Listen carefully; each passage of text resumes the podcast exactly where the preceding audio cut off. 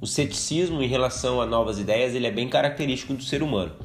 Mas se você seguir o que nós estamos sempre falando, se desenvolvendo em, na sua atitude mental positiva, trabalhar é, o poder da autossugestão, direcionar realmente aquilo que você quer e parar de dizer para si mesmo o que você não quer, brevemente o seu ceticismo vai ser substituído pela crença e que por sua vez ela vai evoluir para aquilo que nós chamamos de fé absoluta, que é a certeza da, do acontecimento. Aí sim você vai ter chegado num ponto que poderá dizer verdadeiramente: agora eu sou mestre do meu destino, eu sou capitão da minha alma, aquilo que acontece na minha vida é porque eu plantei e estou colhendo, e não mais uma obra do acaso.